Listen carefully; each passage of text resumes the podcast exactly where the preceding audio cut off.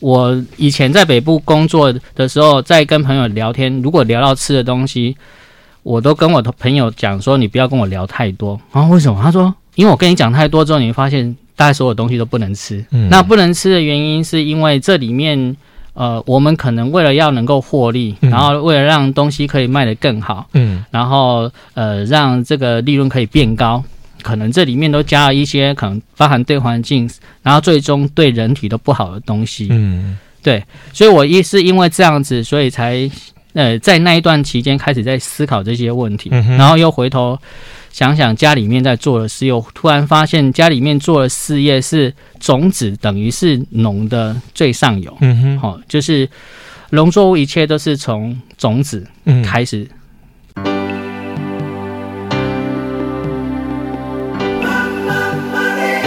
欢迎收听《南方生活》。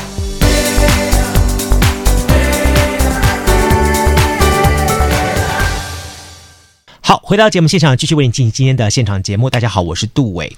呃，我记得在我们很小很小的时候呢，我们最爱做的一件事情就是，好，那么呃，每一次。大概差不多假期前，尤其是每一年四五月份的时候，那老师呢都会要我们做一件事情，就是开始要养蚕，要养蚕宝宝。于是我们就为了要养蚕宝宝呢，到处找商业。在那个时候呢还好，因为我住的是属于眷村，然后呢有可以总有找得到那一两棵，人家种在大树院里面的那种那种很大的桑葚树。然后每次呢去采摘的时候呢，都要求爷爷告奶奶，请人家开放一个门，然后继续去摘。买买，当然时间久的话。慢慢慢慢的，我我我看到观察到一点是说，呃，孩子们还是在继续养蚕宝宝，但是呢，都开始到一些专卖店去买他们的专门的商业。然后呢，我有看到在市场上面看到一些呃专门在卖好这些什么桑葚鲜果啦、桑葚果汁啦等这东西。我开始一个一个很好奇的一个概念，就是想说桑葚。这个在我们人类古早古早远的历史当中，我们直接想到就是它可能是跟衣服、养蚕宝宝有关的东西。但曾几何时，它其实也已经进入到我们的生活当中，成为一个不可或缺的，算是一种因农而产生的。它算是水果吗？或者是它算是呃某种特殊的种种植物吗？今天我在节目当中邀请到的这位呢，是我认识他有一段时间了。那么，但是我认识他的时候，他是从事于总干事的工作。那经过我爬树一些相关资料，才晓得说，哦，原来他是在台湾非常具有好这个。效力，而且具有这个期待跟愿望的一位啊有为青年，推动有机生产这一块。我今天非常高兴邀请到就是寻觅桑田的这个负责人，也是创办人，好郑清煌。我都平常叫他郑总干事，因为呢他是台南的好休闲农业协会的总干事。今天来到节目当中呢，除了聊他的这个务农，好，人家是投笔从戎，他是呃投投投商。回返回到农的这一块，那么邀请到郑总干事跟大家好好来聊一聊，聊聊他到底那么在这个农的市场当中，他看到了什么商机，他有些怎么样子 worry 的地方，他有什么样方式去希望大家怎么方法好好看待农这一块的市场啊？嗨，总干事您好，哎，主持人好，还有各位听众朋友大家好，好，我我直接先问您一句话好了哈，嗯、我知道您其实一开始学的是学观光。对，那后来呢，也在台北呃做了很多的这个呃商场商业的一些的行销推广这样的工作。好对，就是毕业之后从事的正职的工作两份都是属于业务工作。嗯嗯嗯，对。所以其实，在那个时候，你并没有想要说真正想要我我想要去当从事于农业的工作，对不对？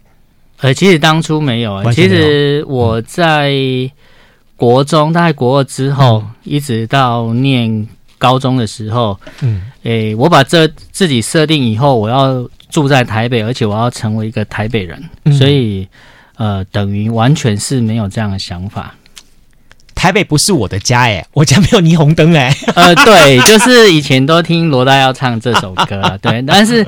嗯，应该这么讲，我们在那个时候在台南县的乡下，嗯、总是觉得台北就是全台湾一个最顶尖的地方，啊，所以就是以前念书的时候的设定就是这个样子。嗯，OK，你从事是务农，这个务农的东西，它是一个很特别的一个 circle 循环。刚才总干事跟我在聊一聊说，你如果这辈子做太多坏事的话，现在放现在放下你的职业去做农业的话，那个十八层地狱应该可以往上 up 几级哈。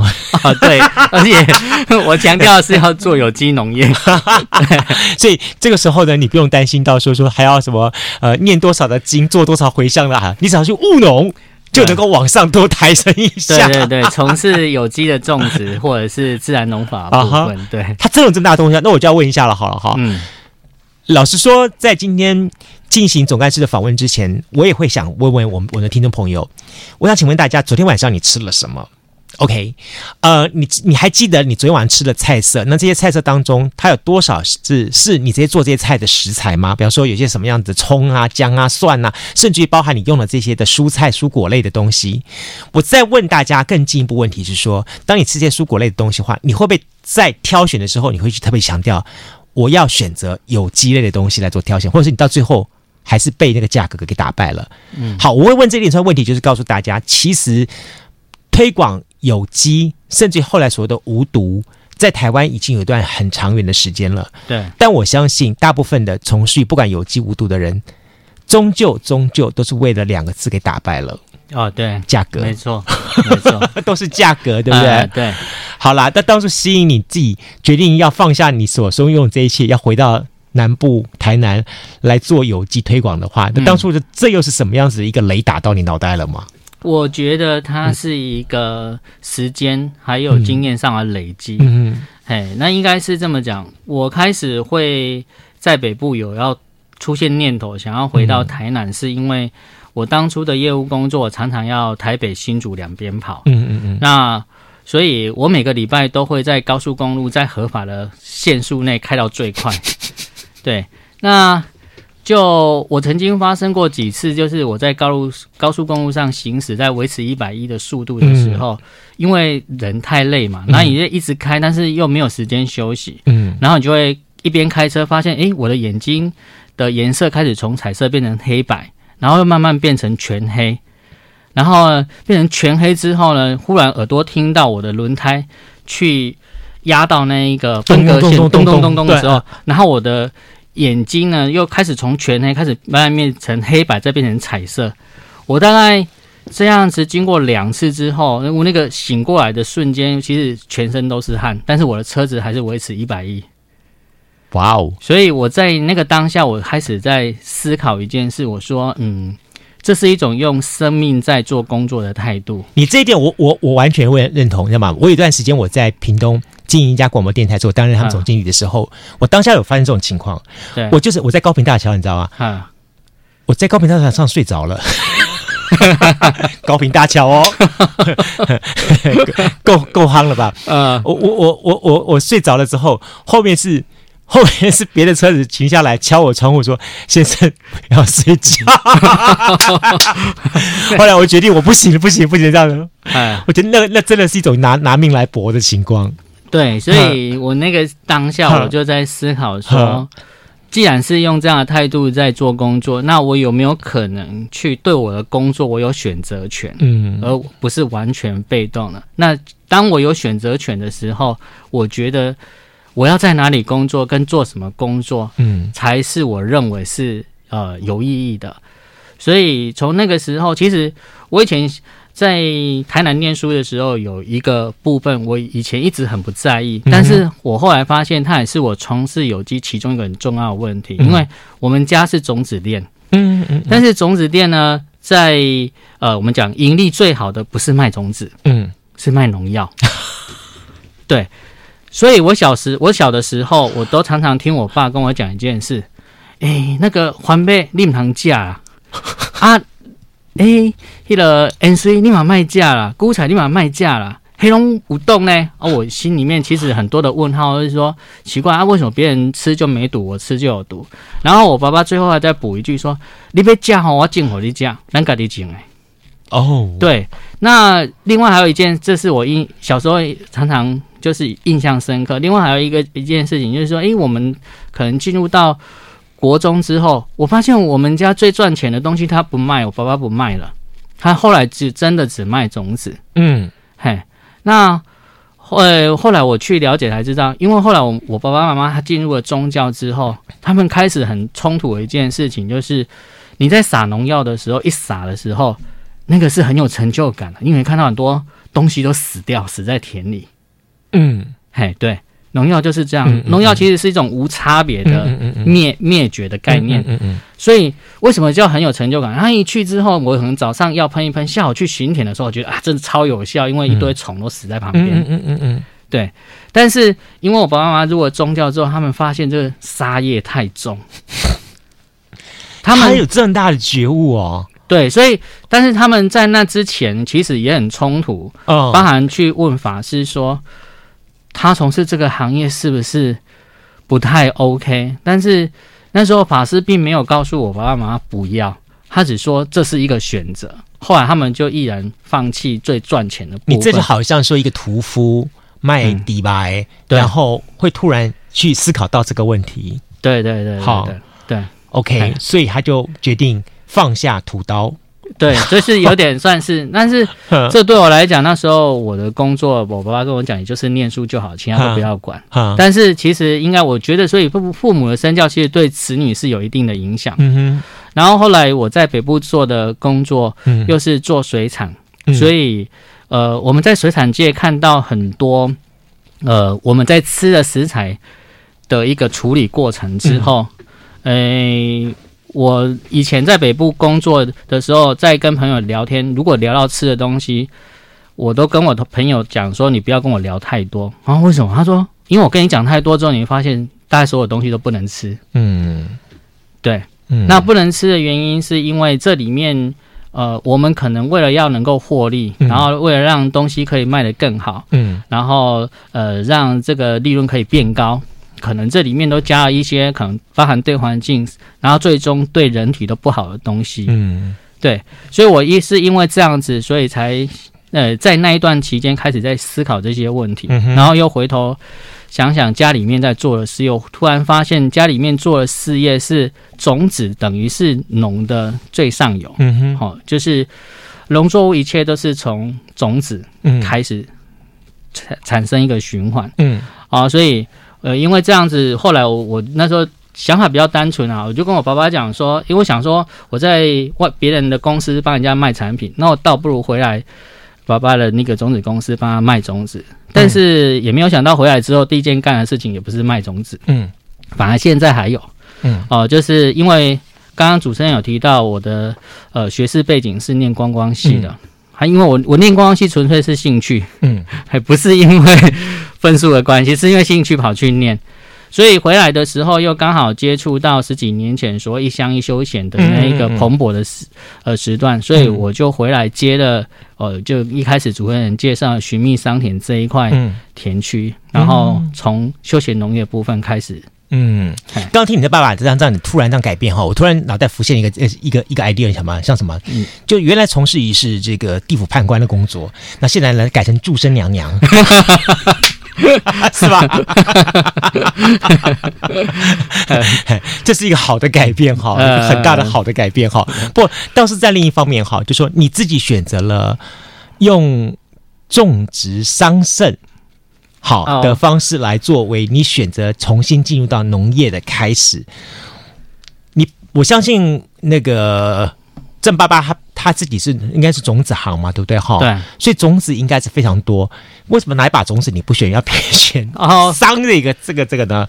还不是桑树，不不是做生意那个桑哦，是桑树采桑葚那个桑哦。对对，这这也其实我觉得都是呃缘分吧，因为。一开始，其实，在推乡休闲的时候，我是住下营，嗯，以前叫台南县下营乡。嗯嗯、那那时候，当初农会因为在推所谓的呃，比如说以前东北有三宝啊，那下营就说下营有四宝，嗯、那就哪对就是这样。那他说，哎，哪四宝呢？就是可能就是蚕桑、鹅肉跟黑豆啊哈。那这里面蚕桑其中一个就是桑葚，所以那时候其实当初下营农会会选择。桑葚的最主要原因是，夏银农会它曾经在台湾最最辉煌的那个我们讲养蚕卖蚕茧蚕丝呃期间，它曾经在七零年代是全台湾蚕茧产量最大的地方。所以我印象中，我小时候也是下营有一阵子，很多人都养蚕。啊，好，然后我会吃到蚕蛹，对，啊，然后呃，就是呃，有有很多那个养蚕的那个呃。场域跟设施，那、啊、所以后来下营农会就想说，哎，再把这一个作物再拉回来。只是以前养的叫叶桑，刚刚一开始主持人有提到，对，就是小朋友养那样子情况。对，对对那一种桑葚的品种，就是以生产叶子为主，那叫叶桑。啊、那既然后面要走所谓的观光休闲跟采果，他就走走果商啊，哦，就是以生产水果为主。所以那时候我爸爸就参加了这样子的一个。活动刚好我们的一块田在这个区范围里面，哦、所以他就种了一般人常会讲的那个呃果商，哦，可能我们印象中像拇呃大拇指这么大颗的，嘿，但是因为我爸爸他是做品种研究，他其实手上有很多奇奇怪怪的东西，啊哈，所以呢他又挑了一个桑葚没有人要，就是很少人种的，就是今天我带来现场这个叫紫金蜜桑，然后这个名字现在你到网络上去查是查得到，但是。诶，这个名字是我发明出来的。它其实它的学名叫七寸长果桑。哇，对，就是最长可以长到七寸二十一公分。所以我我我我先这里先打断一下。所以说，其实桑树在台湾它早就有了，对，而不是一个舶来种就对了。诶，它有原生种，也有舶来种啊。所以台湾的桑葚品种应该有两百六十五种以上。嗯，对。然后像今天我带来这一个长果桑，嗯、很多人都问我说：“这是台湾就是呃品种改良？”不是，嗯、这原生种应该在中国大陆哦。什么时候引进台湾的呢？嗯，我那时候跟苗栗改良场的一个博士做这一个科目的博士，嗯，我们目前找到年限可能在民国六十几年、七零年代那个时候，嗯嗯嗯、其实台湾就有引进了。嗯，对。但我们有做一些调整跟改良，然后让它变得更好。呃，应该是说可能在气候上面的适应，啊嗯、但是原则上，因为在台湾海岛型气候属于北回归线以南这一、嗯、这一个区块，其实在气候上本来就非常适合种桑葚。嗯，对，我以为是说你有什么神话故事，比方说罗隐啊、罗祖啊，给你做托梦啊，没 有没有，白色的桑葚才有，但是那个原生种在澳洲 跟欧洲那边。所以这么说来好了，你决定选择桑树作为你一个再出发的开始。呃，这个应该严格讲，这是夏营农会选的哦，但是是我爸爸种。但是今天我带来这一个品种是我爸爸特意去挑的哦。那我为什么还还保留这一块？是因为嗯，在我们从事一开始从事这个休闲农业、观光采果这一段期间，我们家因为这一个紫金蜜商而曾经让呃。一些媒体去报道，嗯、那我留下它，我觉得它对我来讲是一个很重要的一个作物的概念，不是因为它会赚钱，嗯，而是它是让我更多人去认识我们，甚至认识下营这个地方。嗯、我认为它是一个值留、值得被保留下来的作物，所以它也跟你成长的背景有一些的，呃，算是 image 连接。对，它 曾经让我在十几年前从北部回到南部的时候，嗯、呃，让很多的。记者、媒体朋友跑来找我，嗯，他其实是个关键，因为在当初这样的作物其实是很少见，嗯、那可能有人专门种这个，然后又做一系列的一个，嗯、呃，算是延伸的话，是很少的。其实提到桑葚哈，除了我们小时候的回忆，就是养蚕宝宝之外哈，曾经有一度市场上有推过一个桑葚汽水还是什么东西的，但是呢，好像就。没有再推上去，就差不多停住了。就说桑葚给人的概念无外乎两种，它到底是水果，还是是某一种特殊的植物，或者是说它是特殊的物种？这大家才能对它有一种这样很奇很奇怪的定位。对为什么呢？就说可能一方面我们平常接触到桑桑葚的机会很少，对，它不像是其他一般的水果，什么柠什么柠檬或者什么番茄啦哈，都可以量化生产这样上去。桑葚它这东西。老实说，呃，在某个程度来说，它带有非常多的一个人工的元素，必须一个个手要去，因为秋刚啦，哈，一个个这样这样处理，然后这这里面含的就很就很累了。这方面的话，桑葚比我我我的看我的看法说，它比比草莓还要娇贵。嗯，好，是没错。我觉得草莓你在盆子里滚来滚去还没事，那个桑葚哈，我我记得印象是你你你放在那个那个卫生纸上面，桑葚才放一下，哎，怎么就？就压到了，然后就开始渗那个死色的汁出去了。对对，对，哇，真的太娇贵了。嗯、所以从以前到现在来说，我们常比较少在市场上面看到它被呃量化来来卖这样东西，偶一为之，偶尔看到，但经常被吃到东西，无外乎是桑葚汁。对，好。再一个就是把它弄成蜜饯、蜜饯干这样之类的，哎，对，对不对？哈，对。那在你的这个规划当中，你种这个桑葚，当从爸爸到现在来说，你大概种了多久？然后我，你刚刚说啥？你挑选的物种就很特别了，对不对？对。那你种花下去的功夫、精神又是怎么样子？然后在种的过程当中，它是不是就是一帆风顺，还是就就就顺水推舟的长大了呢？他到现在都不顺水推舟，天哪！对这个，我再稍微解释一下，嗯、就是说，也一般我们讲很多的民众或者是听众朋友，嗯、你可能很难买得到桑葚当成水果这件事情，是没错。哦，那好，回归到之前一个话题，桑葚呢，在呃农业的编列里面，它属于特定特。特有对特特定作物，嗯，它不算水果，也不算药材，嗯、但是它在药书里面，它其实药性是很完整的。是，嘿，那回过头来就是说，诶、欸，为什么呃桑葚大家很难在菜市场买到？除非你是在产区，嗯、那。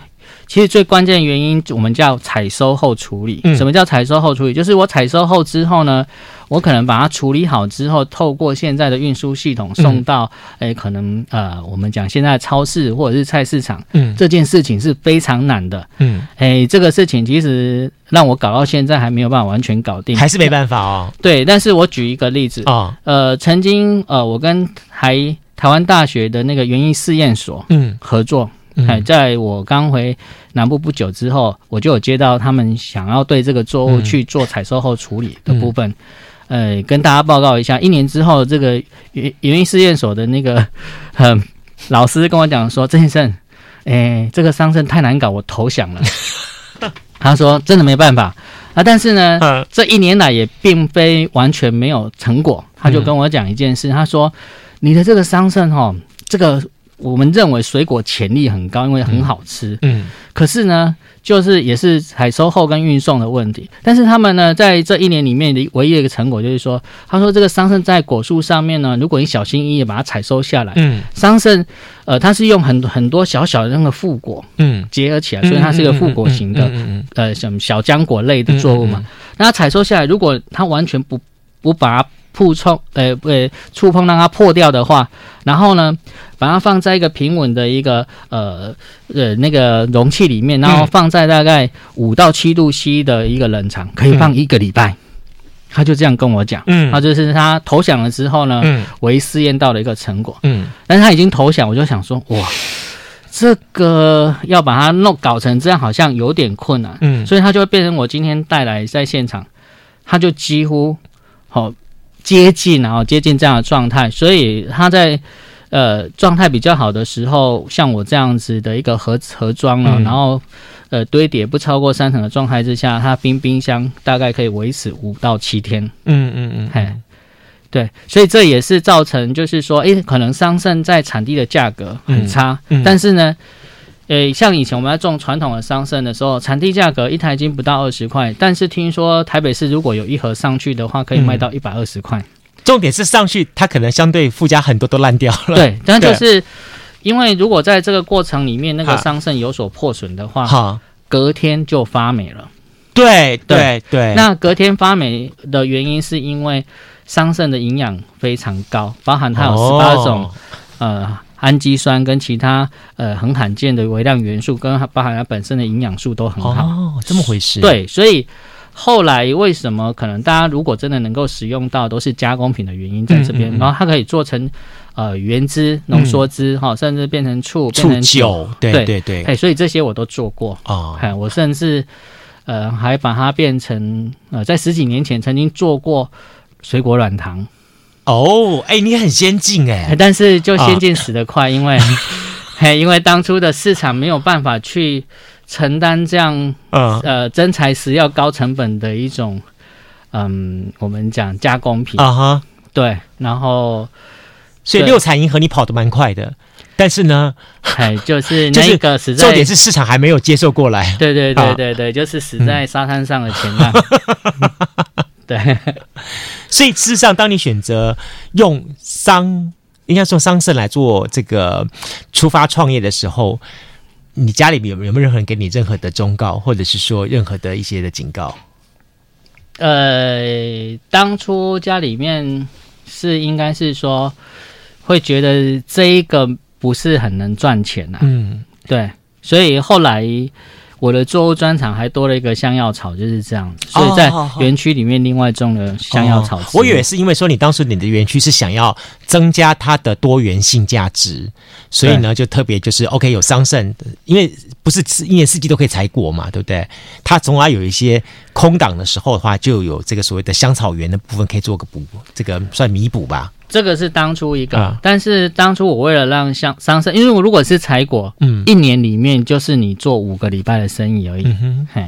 还有我有时候出去分享的时候开玩笑，如果我一年呢做五个礼拜呢，有一年的营收，嗯、那其实是一件很爽的事情。嗯、但事实上不是这样，就是一年营收只有五周而已，所以。后来我在做这个桑葚其他的延伸的时候，除了做一些像，呃，算是二级的加工食品外，也有做出一个工艺的体验活动。当初其实，呃，也曾经让我，嗯，算是，呃，在有机会出名，就是我曾经把桑葚树的树皮，嗯，呃，变成一个手工纸。的一个体验活动，嗯，哎，这个在十几年前就体验过当年仓这个仓颉仓頡造纸，对，这是真的，啊、因为当初会是桑树皮纸了哈，对对对对对，就是用桑葚树的树皮，然后变成纸浆之后，再让它变成手工纸，哇，哎，我真的干过这件事情，对，哎，听起来这样子很不错哎，对，可是你现在回过头去看哈，你做这些事情是热情居多，还是说你真的看到一些市场的发展？呃，当初应该是这样子，想要在市场上做出差异性，嗯、因为在学校念书的时候，虽然是观光系，但是也会念一些行销的课程，嗯、然后后面又去呃做业务性的工作，嗯、所以就一直在想，像我刚回来的时候，呃，我看到隔壁田在做桑葚汁的时候，看完之后，其实我就会了。我隔天我就开始做，但是做了半年之后，我想说，诶，这大家都会做，而且销价竞争非常厉害，嗯、我就在想，我一定要弄出跟别人不一样的东西。嗯嗯、然后呢，就跑去上自酒班，所以就也会，呃，桑葚酒、桑葚醋就出来了，对，也全部都出来。但是也是市场同质性太多，所以那个时候就是在想，我要解决做出市场差异，我我能不能有不一样的体验活动？所以就到处看资料，然后。到处去去去参观别人的地呃的东西，然后后来，呃，老实讲，我是真的看到蔡伦造纸这一段里面的内容，嗯、我才才萌生说，哎，能不能去做出这个所谓的我们当初那个叫桑皮纸，嗯嗯嗯。的一个对对对对，仓颉是造字，然后蔡伦是造纸，对，然后我们罗祖奶奶呢，好是这个是那个。纺纺算是纺织之祖了哈，对对对对对对对哦，哇，你你你这个桑田一下子让我们温习了复习了三位古人，呃，对，所以除了这个体验活动以外，哦、后面其实我还把，比如说像那个传统米食那个米香米香，我也有做出桑葚口味跟香草口味的，哇哦。对，所以其实是，其实你做了很多尝试哎，我做了非常多尝试，就是目的就是要让呃让我们跟别人不太一样。啊哈，嘿，那其实在这个过程里面有没有热情哦？我觉得应该是这样，当初其实只有一个念头，我要解决我面临的困境跟状况，我能不能在这个过程里面去把问题解决掉？啊哈！但是呃，也真的是会有成就感。OK，对，所以其实你真的核心本心是在于是说，你想务农的那份快乐。嗯、第二个事情是说，你想要推广所谓的有机农业的这一份的念头、对想法，所以你做了第一个尝试，就是做桑。对这一块重伤这一块，对，好，回到节目现在继续为您进行今天的现场节目。今天节目线上我们邀请到的是寻觅桑田的负责人、创办人，也是这个台南市哈休闲农业协会的总干事郑庆煌郑总干事来节目跟大家来分享他的故事哈。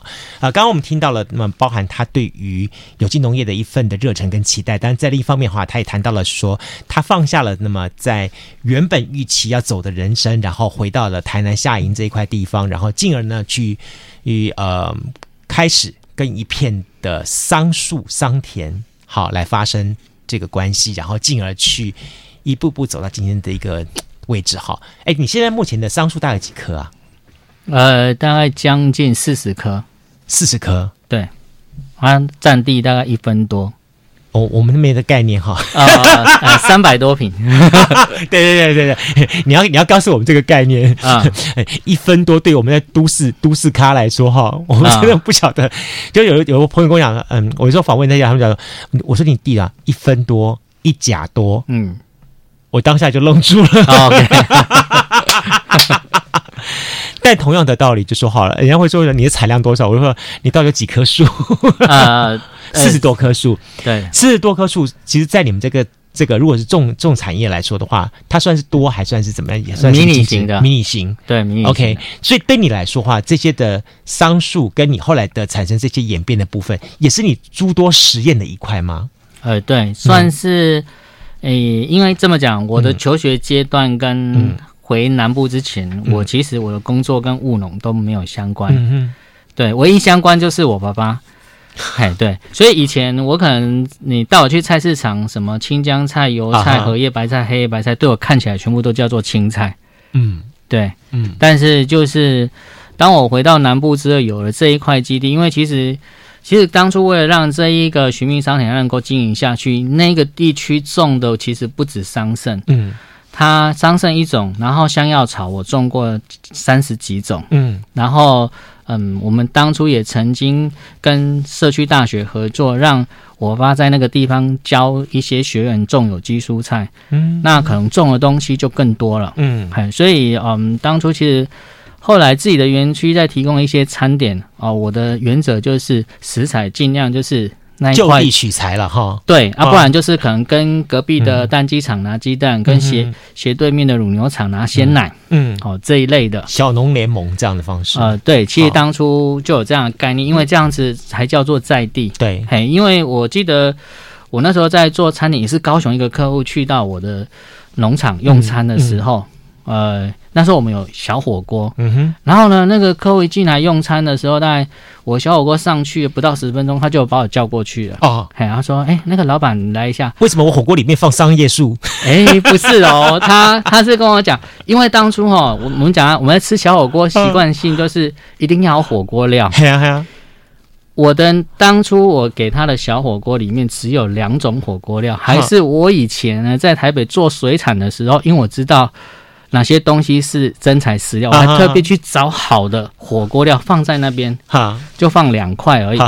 他就为了那两块火锅料叫我过去。哦，他说：“哎，你是头家哈？”我讲：“哎，是。”你讲：“头家，我来你这个所在哈，你这是真卡所在，你的装潢无阮高雄市的餐厅遮尔水，我来家食这个火锅料，安尼敢对？”我其实那时候还蛮感谢这个客人的。嗯，我自自从他讲的那一块之后，我把剩下那很高档的火锅料拿掉了。对，拿掉了都自己吃，其他 我就把它全我，所以我我后来我的那个小火锅里面，啊、你看不见任何一个像这种，除了豆腐然后、啊、豆腐以外，你看不到这种人工加工的东西啊。对，他说。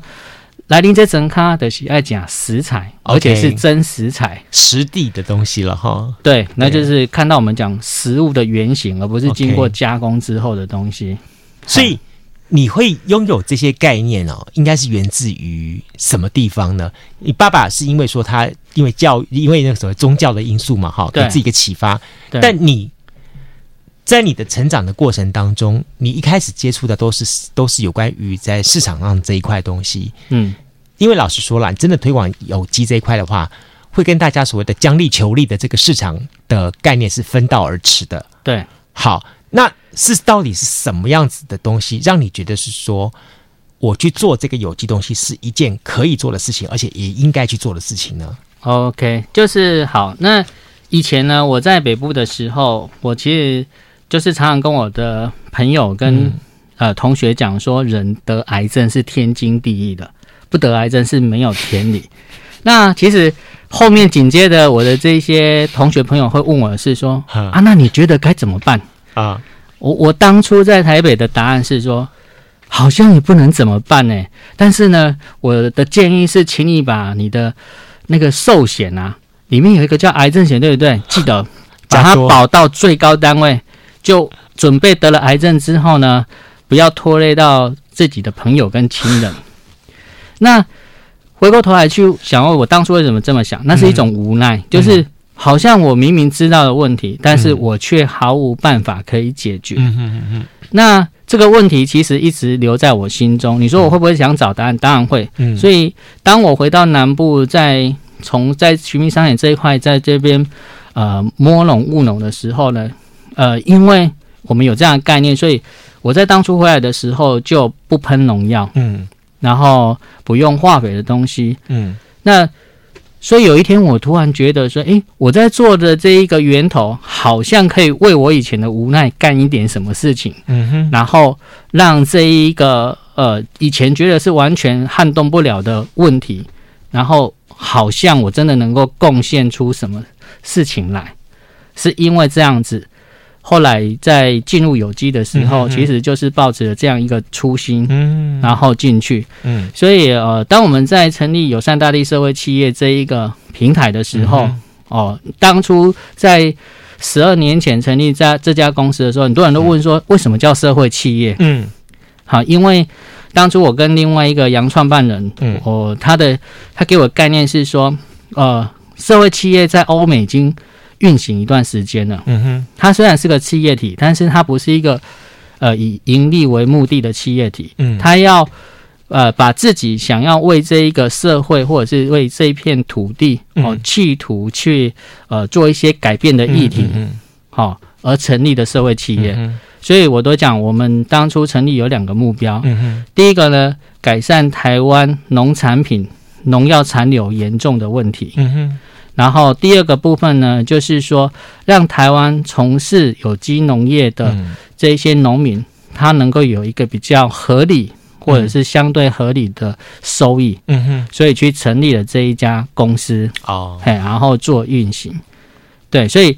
就是因为我们算是有共同的理念，所以去把它集合在一起，uh huh. 然后透过企业管理的手段，哦，去把这一个公司能够顺利运行，然后试图去建立一个成功而且可以被复制的模式。所以换句话说，对你来说，做有机，它所对于社会上的改良，就好像是说你的一个，呃，这么说好了，它你是你这种对自己的社会要求，对。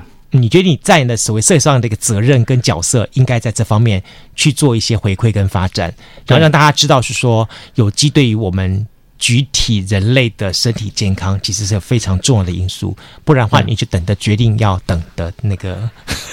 哎，对。但是后来才知道说啊，原来这样做可以减缓地球暖化啊哈。这是后面对哦，后面想到一个更更棒的一个理由让出来了。呃。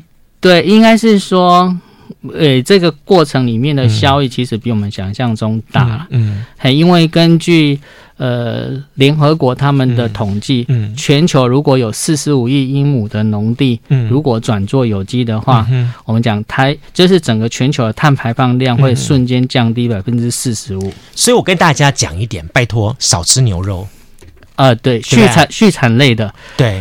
因为那个畜产类排放出来的屁是属于二氧化氮的样子，嗯、对，嘿，它的那个温室效应的那个更严重哦，嗯、好像是一般汽车的碳排放量好像是一百多倍。对，大家会很难想象，就是说为什么养养个牛啊，养什么东西，什么什么关系？我跟你讲，牛会放屁，那个屁啊，比那个开汽车的排出来烟更毒。对，还有为了要。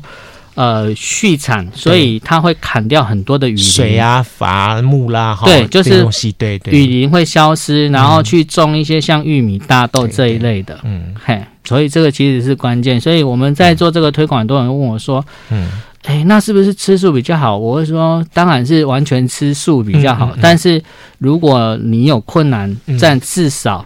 嗯，我们讲肉有吃到就好，嗯，还不要不需要大吃大喝，对，是那个吃到饱的肉就不要了，就不要这样少一点这样的东西，因为吃太多其实你身体不能吸收，对对对，只是满足你口腹之欲而已。是啊，所以其实我们在有我后来慢慢慢发觉一点是说，农的概念哈，就是以前应该就说看天吃天，好。看地吃地这种概念，就是对。我们很多生活，我们只要满足了就好，对。不要过多，过与不及可能都不是件好事。但是只要 任何事情就是到到了那个位就可以了。是的，好，嗯，所以相对一点是，当你在大力推动这样子的有机的农产的时候，有没有一呼百应？大家都还不错反应、呃，大家都会跟你鼓掌，但是呢，对，然后有句话叫“叫好不叫座”，嗯，包含企业家也都一样。啊、哦，这个好，这个好，嗯，哎，这个应该支持，嗯哼，哎，但是。最后到头来还是像开场的时候主持人讲的，嗯，哎，这那里叫贵哦，嘿啊，那也是一般爱采两三杯，哈哈。但是讲到这个，我一定要跟大家分享一下哦，在欧洲他们有去做过统计，啊就是全有机的家庭跟完全非有机的家庭，他们在食材上的，呃，我们讲最终统计出来的结果。其实是超乎大家想象的哈，就是吃全有机家庭每个月在食材上的花费，其实只是非有机家庭的一点五倍而已。你这个样子我有点不太，因为你看哦，它的价格是一般的两三倍以上。是啊，是啊。但是呢，统计的结果却是只有一点五倍。好，哦，你把医药费算进来了？没有，没有，没有吗？没有算医药费哦。我我我再跟大家分享一件事情，看看。呃，是不是这样子？OK，当今天你你是一个全有机的家庭的时候，其实这样的家庭在理念上是比较良善，包含他在呃吃东西的时候是够吃就好。对，好。那如果今天我是买惯型的蔬菜，就是我们讲一般非有机的蔬菜，因为它很便宜。对，回想一下，因为它便宜，所以你会买比你要吃的东西还多的量回家。对，好，所以呢。我们讲餐桌，餐桌上食物上上来之前，前段的浪费其实是比你吃掉的还多。嗯，一个叫做丢掉，因为你煮不完丢掉的；嗯嗯嗯，另外一个叫煮太多吃不完丢掉的。嗯嗯嗯嗯。其实你把这些丢掉的费用拿来换对身体健康更好的东西的时候，嗯，它其实是不是更有价值？嗯，因为事实上你花那些钱是没有吃掉，是被你丢掉的。嗯。你这样逻辑我能够。还有一件事情是比较好笑，对对，因为有机很贵，所以你也不会买太多。但是刚好，你这个是真的，这个是真的，对大家来说好。对，其实这也是鼓励大家吃到刚好就好。对，然后就是其实在这边我顺便呼吁一下大家，不要因为它便宜你就买很多，嗯、你要真的想想你是不是真的把它用掉了，而是丢掉。你这一点我完全同意，就是。我每次看到哈，比方说我们去外面一些卖什么卤味、卖盐酥鸡的，他说今天特价，嗯，然后呢，让你买一大堆的东西，跟对面摊子呢没有特价。好，那这种情况下我们就会买那个特价的东西，但是每次拿去吃，你就觉得啊，这东西怎么那么难吃，特别味道不对，对，到时候吃没几口，东西整个都丢掉了，对，好，那反而形成一种浪费，嗯，那。为什么这样呢？其实你要大家一，你要只要真的要谨记一点，就是任何事情将本求利，它一定有它的成本。是，但它如果降价下来的话，就一定是这其中有一些东西你不知道。对，好，有可能它东西可能快过期了，或者它有有些人可能在退兵的过程当中发生什么什么状况，但是你都不知道。对，所以他会用特价措施的话，一定是有一些道理存在。嗯，一样道理是，你要要求一个有机，那你只要算好说有机，它可能。带给你的健康生活，其实你不要讲别的，光时间效应就够了。对，为生一个病，然后来来回回跑医院，然后成了造成全家人的一个状况来说的话，嗯，那个算进去都没合。对，对吧？没错。哎，所以现在中型医院以上，呃的生意大家都很好，其实都跟吃是相关的。那这样我们到底还能吃什么东西啦？现现在有机农产品还蛮容易取得了。好。那既然我们谈有机，谈有机，谈谈谈谈到这里，我们倒是要谈一个新的状况。我想说，其实你不止在做有机，你也在做休闲农业。嗯、对，好，尤其这些年你推广休闲农业颇有心得的，嗯、甚至也做了学会的这个协会的一个总干事的工作。嗯、你怎么来看这个？有人称为休闲农业是现代的显学，嗯，你怎么看待呢？嗯、呃，我们这么说啊，休闲农业呢，呃，它应该是说，我我觉得。现在来讲，应该把它当成一个东西来看待，就是呃，所谓好像在去年通过了食农教育法。嗯，嗯，哦，我为什么提食农教育呢？应该是说，一般的消费者，嗯，跟农业的生产者，它原则上是两个世界。嗯嗯嗯。那中间有没有桥梁？没有。嗯。其实休闲农业就是一个桥梁。嗯。让生产跟市场两端有对彼此之间有更进一步了解的桥梁。我套一句现代的话，就是它是一种好像是体验沉浸式的一种体验，就它创造一个环境，对对，对。然后当你要卖这个产品的时候，你就到这个环境去，进到环境当中去体验一下无进行无感体验，是好没错，你就会对这产品开始有信心。对，或者是你去更了解产品，对，好，就是呃，了解，就是说，哎，它跟你的想象是不是一样的？嗯、不会像我以前大学的时候，哎，可能夜游，呃，从阳明山骑下来的时候，经过淡水的水稻田的时候，嗯、我后面的同女同学问我说，哎，Peter，请问一下，旁边这个是什么作物？嘿，我一边骑车边想，奇怪，这不叫水稻吗？但是呢。哎，对，就是我告诉你，我也问过我我我我的学我的小朋友的时候，他问我说：“我说西瓜哪里长出来？说 seven 长出来的。”对，就是它会变成这样的问题，所以就会变成说，我们我们这么讲了哈，消费者有时候对农农产品的想象跟要求，因为他的不理解，嗯，而产生呃非理性的要求或者是过分的要求。嗯，我举个例子，我常常在想麻豆文旦是不是很有名？嗯。对，嗯、那文旦里面要推有机很难呢、欸。嗯，可是它，呃，有名的为越有名的文旦为什么越难？嗯、其实是一件很好，我个人认为是一件很好笑的事情，嗯、就是说，呃，因为呢，文旦已经被包装成一个呃，算是有特殊节庆的商品。嗯嗯嗯，所以它的外观重不重要？很重要啊。对，好，所以文旦很多的用药，并不是为了要让里面的果肉更好吃。而是为了让文旦皮漂亮啊！好，这就这就一件很好笑的问题了。啊、所以我常常出去就跟大家讲，请问一下，你们回家吃文旦的时候有在吃皮的举手？没啊，没有哈。对，我除非是柠檬，不然的话，我老实说吃皮的没有几个。对对，对，好，那重点来了，你为了你不吃皮，为了让它看起来漂亮、看起来爽，所以你用了很多的农药，结果导到最后，这个农药可能跑进去里面的柚子肉里面，你再吃下肚。这不是一件很怪的事情吗？嗯，对。但是，当我们有机会，就是让消费端去了解生产端的状况，嗯、比如说，诶，他用药的目的，他是为了什么？是为了让文旦树活下去，嗯、还是只是为了让文旦皮好看？嗯。你这样的话真的是挑战大家的一个概念，因为我们想说说，比方说我们今天不管是买东西或者是送东西来说的话，我们都会希望虽碎也敏感。对对对对对，就为了碎碎的敏感，我们必须相对的付出很多东西。没错啊，嘿，所以呃，我也常常跟大家分享一件事，我说今天为什么要推有机？啊，为什么讲惯性的问题？嗯，就是有在用药问题。其实我都跟我都举香烟当例子，对，今天香烟你抽不抽，决定权在你。嗯，嗯，但是你绝对有权利了解香烟，你抽了之后对自己本身的身体会造成什么样的影响？嗯嗯嗯。那你觉得你愿意，那你去付出。嗯嗯。你不要因为到时候，哎，我可能去洗肾了，到时候我可能得了糖尿病了，嗯，你要怪别人，怪东怪西，其实这个都来不及了。嗯，嘿，那所以我都会讲说，其实消费者有知的权利。其实在这个。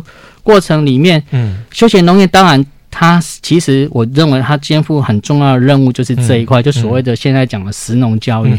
当然，另外一个就是，其实我认为人其实是跟土地亲近的。嗯嗯嗯。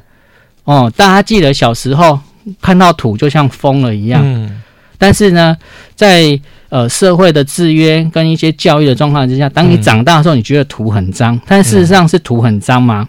其实不见得哦。对，你这个哈，我让你说小时候，我们小时候城市里的小孩子哈，嗯，跟这所谓乡啊乡下小朋友是截然不同的。我们看到土的乡下小孩啊，很高兴，鞋子一脱，砰砰砰去踩地。对，但是呢，城市小孩子看看到呢那个乡下小孩子踩在地上，他也想这么做的时候，马上听到一句话，就是反应直接反应，就想说说某某某，你到时候把脚弄得脏兮兮的话，你看你怎么回家？对，好，哎，就开始大家有这种这种反应出来了，所以。脚为什么脏兮兮的？因为它沾到了土。嗯，可是重点是土是脏的吗？各位有没有想过？搞不好土是很干净的，它只是让我们的视觉看起来，嗯，好像是脏的，但是眼见不见得是鬼品。嗯，好，这个这在我们农业里面，其实你久了之后，其实这个是一门功课。嗯、这都是健康教育害的啦。呃，到时候土里面有什么寄生虫啦，有什么什么东西啦，哈，你打赤脚的话，很容易钻进去啦。对，好，我们就会吓到了，就不敢了。对，然后包含就是说，为什么？休闲农业这个部分值得推广，嗯、因为大家在都市地区，嗯，你都没有接触到土，没有接触到植物，嗯、其实那个压力是很大的。嗯嗯。嗯那其实各位回想，当你走出户外，走到呃郊区的时候，嗯、你是不是会觉得比较轻松？嗯。那套句呃，如果跟医疗相关，这叫园艺治疗。嗯，对。你让我想起来，我们之前访问新兴农场的时候，老师那两位老师说，曾老师说，他也是这么这么提。对，他也是告诉我们说说，其实他成立。这个农场的目的就是为了让他孩子能够好好安心的玩土。对，哎，是啊，我觉得这这这是一个很重要的一个观念性的改变。就说，当我们一直不断的跟土地保持距离，甚至希望觉得我们可以用现代的一些的科技去杀菌消毒的同时，嗯、其实我们应该要从另外一种思维去思考。对，因为提到杀菌，其实那个就是一个叫灭的概念。嗯，那其实人有没有想过，人本来就是在地球上是跟其他的物种，包含微生物是共存的概念。嗯，当我们兴起了，我要把你全部灭光的概念的时候，嗯，你想想看，人也不能独活了哈。还有一个，对，人会跟其他物种全部为敌啊，因为我们不要人家火。对，嘿。他们，你看这些物种，人家会反噬的。对，嗯，其实那个力道更可怕。嗯嗯嗯，对，真的。这也让我们现代人可以好好去思考这个问题，因为我们刚刚一直在讲一点说，说以前我们有生之年，我们觉得不会轮到我们碰到什么什么呃地球毁灭这回事，嗯，但现在来说，我们可能应该是在我们有生之年可以看到所谓的整个生态气候的大转变，那么引防到很多的极端的情况出现，对，甚至像想要现在的疫情，嗯，好，细菌的变种，嗯，其实为什么只针对人？嗯，嘿，其实某个。角度去想，因为人跟所有东西都为理的时候，嗯、别的物种想要把这个物种除掉，嗯、其实也是一件合理的事情。嗯、哼嘿，好，那当然回归到休闲农业，我觉得应该就是要让大家有一个人人最初的一个良善的环境，而且，呃，我举个例子，国外是这样讲，他是研究休闲农场，嗯，呃，是有机农场，嗯、但是也跟休闲农场有。现在有连结，我为什么这么讲？因为现在有休闲农场，其实他们可能在生产上面也都比较开始往有机靠近了。那在欧洲国家，他们有做过研究，一个区域里面如果多了一座有机农场的话呢，我们都能够理解。他说少了一间医院，但是他还有少了一座很有趣的东西，叫监狱。哈，对，这好玩的，对不对？我我我我我我很诧异，说医院我可以想象，对，这跟监狱有什么关系？好。因为呢，如果多了有机农场之后，嗯、其实人在吃了这一些比较圆形，嗯、然后比较健康的植物，其实会影响到他的心理状态，嗯、让他的情绪变比较稳定。还有就是，其实有机农场的农作其实是比较需要人力的。嗯、那人如果是在这个土地上面做耕作的话，其实那个整个身心状态是比较平稳的。嗯，嘿，所以呃，像在园艺治疗里面呢，在国外常用的就是用在那个官能性的，嗯哼，跟心理性的治疗，嗯哼哼，好，比如说像自闭症、忧郁症这一类的，嗯哼哼，你把他拉到农场去，嗯，因为他他这些人可能害怕跟人接触，可是他可以跟植物接触，然后植物其实对人也会有反馈，嗯，尤其是他们像这种精神官能，他有些东西是关掉的时候，他有些东西是非常敏感的。你这一点我，我我想起来说，我之前曾经访问过一个老师，他们就说，在意大利一些国家来说的话，他们就是把香草，那么去跟这所谓的汤泉沐浴，然后呢再来跟好你刚刚讲的人的一些官能啊这个部分来做整体的结合医疗，是。好，就说不是什么事情都一定要靠吃药打针，嗯，好，那其实你可以透过一些不同的方法，那么。去让你自己体内不会因为打了疫苗，病毒才会生出来抗体。对，你可以透过别的方法把身体体内的免疫功能整个拉高起来。对，好，进而去对抗这整个的。应该说好了，不要什么事情都只想着去 fighting。对，那可能时候你可以去想的去平衡叫做平衡，对，对和平共处的概念。对，哦，嘿这样子，我觉得休闲农业在这一块，嗯它其实是可以扮演一个很重要的桥梁，嗯让人跟原有的嗯我们讲大地之母嗯或者是大自然嗯，它是维持一个联系，而不是锻炼的。然后你锻炼之后，可能因为理解上的误差嗯。而产生错误的做法，或者是错误的判断。嗯，对，哎，你现在怎么变那么佛心啊？我发觉说，照你这么来说的话，好像我们在做有机种植的这些的朋友们，到最后都非常非常的佛心来着。呃，对，所以这一开始主持人有提到，啊你可能从事这个行业的话会从，十八层拉到诶，地域会开始往上升一点。但是，但是我还是要问你说好了，我们不管是做创业做什么事情，它无外乎它还是一个生意嘛，对不对？对，没它还，是要做市场 marketing 行销这一块，还是要找到它的销售对象，产生利润爆场、利基点的这些东西，是。怎么办？这些东西会不会跟你的本身的这个这个思维想法，到时候产生 fighting 呢？呃，嗯它乍听之下是有冲突的啦哈、但是应该是说，我觉得这这反而是一个你要从事，嗯。不管是农业或其他行业，嗯你必须要去认知的地方，就是所谓的成本观念，嗯。还有你的市场定位跟市场在哪里。嗯哼。对，那其实我们在接触务农，其实呃，他们最弱的大概就是成本。嗯。还有一个就是市场，因为以前务农很单纯，我可能种完之后，我可能就请农会收走，我请盘商收走，嗯哦，我请通路商收走而已。，对，好，但是其实现在农业很多元，你尤其像休闲农业部分，你可能就是要自己除了生产端以外，嗯你可能要负责市场端的经营跟一些呃服务。嗯对，那这里面就会产生很多的成本。嗯哎、所以嗯，其实成本这个部分，呃，我简单讲它。它像我在外面跟人家分享的时候，我会用一个成本结构表去跟大家做分享，嗯就是有系统的列出你在经营上会产生的成本。我跟大家都讲一件事，我说可以赔钱，嗯但是千万要知道你赔在哪里，你才有机会针对问题去解决。这个每一个创业者都应该知道的，对，就是不管用在哪个方面都一样。对我对我举个最简单的例子。嗯务农的最常干的一件事情是不算自己的工资，嗯对自己的工资可以不算，嗯。但是一定要把这一份工资算到成本里面去。嗯。它到最后，当我们有机会从原来的自己经营，嗯。面面看慢慢变成组织化、公司化的时候，你才会把问题预先看见，嗯。而不会当你一开始自己卖的时候觉得好好像还不错。嗯啊，当你找人合伙的时候，把面积放大的时候，你发现为什么是赔钱的？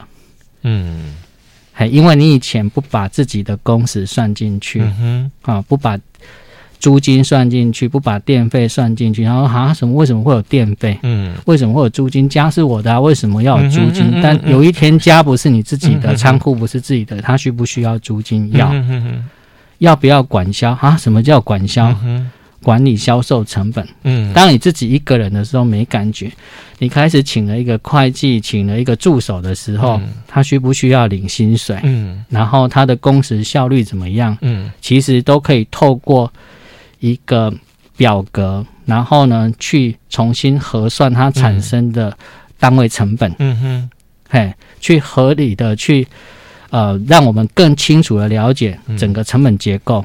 这个好像说哈，你在自己家的车库卖柠檬水，跟你决定成立一个卖柠檬水的连锁店，那是两回事。两回事，嗨，真的是两回事。对，完全是两回事。就像呃，如果以农夫来讲，嗯。当你种一颗那个番茄的时候，你觉得它超好种；嗯。当你种了三千颗的时候，你会觉得为什么这么难种？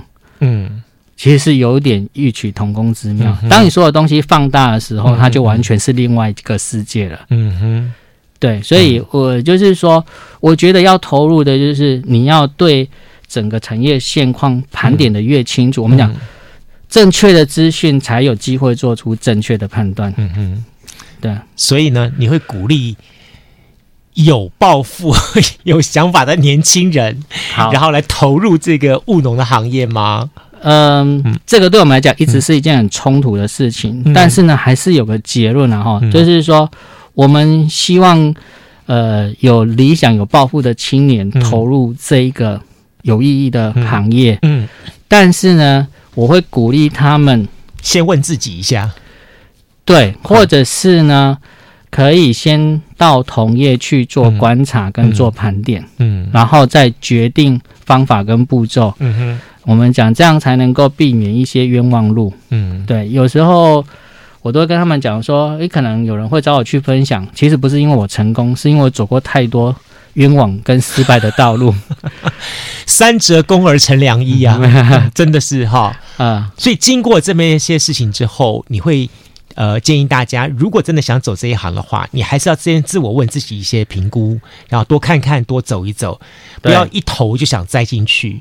对，好，呃，其实，在我们节目当中也访问过好几位像这样、像您这样子有务农的朋友们，但他们都有一个特殊的情况，就是可能是家里面本身就有这样的背景，对，好，或者是说，OK，呃，家里的长辈有这样的一个想法，然后他们。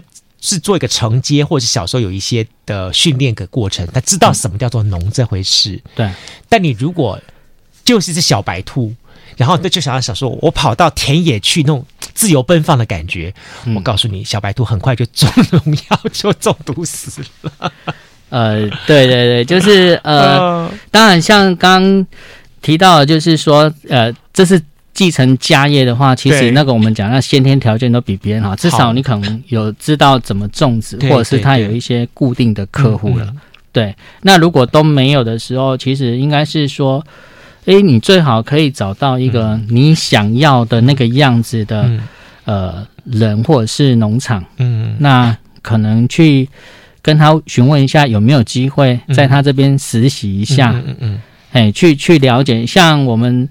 呃，在种有机叶菜的部分啊、呃，如果因为这个刚好我们比较熟，嗯，啊，我们也有个农场愿意就是全程教你的。嗯，嗯，嗯，我说，如果你真的想要的话，我带你去那个农场，嗯，然后那个老板会跟你讲，你可以来一个月，让你从从头到尾你都接触过，你再来想想看，你要不要种。嗯、我都跟他讲说，你这一个月实习完了之后，再来还有一件事情你要去了解。嗯你要先去找你的厂商，可能的厂商、嗯、有没有人愿意收？嗯，如果你的产农产品有一半有已经有人愿意收掉，那我就跟你讲，你就可以直接下来种了。这这也很重要，就是很多人认为说说为啥种出去就好了，其实不是。对，嗯、种种出去事情也是很大条的。嗯、所以这等于说分两个部分，一个是种跟长。生产跟销售，对对对对。另外是你怎么把东西卖出去？对，那不要想着说反正卖不出去，我自己吃就好了。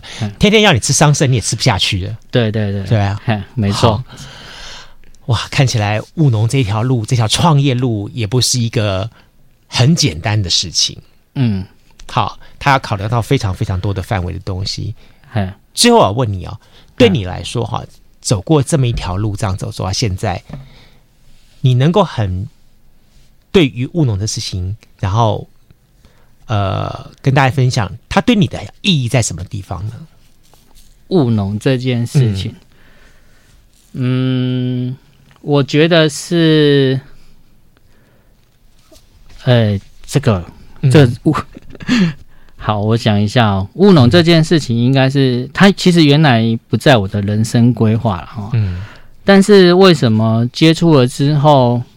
诶，遇到很多问题，还是一直往前，嗯、其实都只有一个概念，嗯，因为我认为这是一件对的事情，嗯嗯，嘿，那对的事情应该有人做，嗯，所以我在这个过程里面，其实遇到不少问题跟困难，嗯，但是我是一直告诉我自己，当真的觉得快走不下去的时候，回头再去想想当初我为什么选择要走。这一条道路，找到自己的初心，对，就是再把初心回来，嗯，拿回来再检视一下，嗯，因为对的事情它不见得是赚钱，但是对的事情如果没有人做的话，它可能就会让改变的契机不见了，嗯，对，嘿，那但是在这个过程里面，我们也一直在想说，能不能够找出一个我们回头讲。就像我们当初成立友善的时候初心，我们能不能创造一个成功而且可复制的模式？嗯，对。走走走走到现在，已经经历过这么多东西。下一个，你们还想再尝试做什么？下一个，嗯，呃，哦，下一个，我觉得我们必须干一件大家都认为很困难的事情，嗯、就是整合。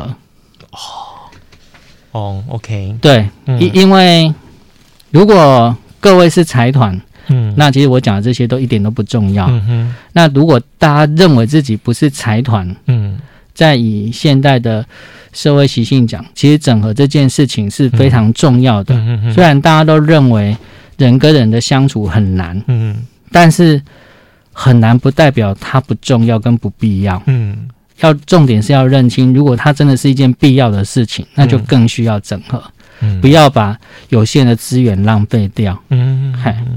真的，今天我非常高兴邀请到的是这个寻觅桑田的创办人，那么也是这个台南市好，那么呃休闲产业产业发展协会呃休闲农业发产业发展协会的这个总干事哈郑兴文郑总干事跟大家来分享他的整个的创业历程。跟我我我觉得我今天透过这段访问哈，我对你有一种不太一样的那种体会跟认识。嗯，对对对对对，嘿，我我我一直觉得你是一个呃。很很认真做事的人，这点我早就认识。我觉得你是这样的，嗯、但我今天才晓得你在认真做事之余，原来你还有这么一个支持你一直不断往前前进的这个算北极星吧？嗯，好，对，它让你产生无比的动力，觉得你对这个社会、对这个世界有这份责任在，嗯、然后你觉得应该做这些事情。我我觉得这也是今天很多的年轻人，或者是说一些朋友们，大家在社会上面找到自己的职业或找到自己的创业的路程当中，就像你讲的一个一开始初心就没有设定的很好，嗯，然后以至于说他们在不断的寻觅的过程当中，似乎一直不断的在 circle 巡回，然后没有办法给自己一个很明确的一个往前前进动力。当他遇到，尤其是遇到一些挫折的时候，他就。开始去质疑自己了，嗯，好，就像你刚刚一直讲的初心，初心。如果你能把早点把你的初心找回来的话，我相信创业对你来说就不是一件那么太困难的事情了。嗯，你会为自己找到你的初心。对，嗯、好，再次感谢我们郑兴华郑总干事跟大家分享了这么多很棒的一个故事内容，谢谢你，谢谢，好，谢谢，拜拜，拜拜。加入南方生活，勇敢选择过生活的开始。欢迎关注南方生活 Spotify，以及按赞、留言、分享脸书粉丝团。南方生活，我们下次再见。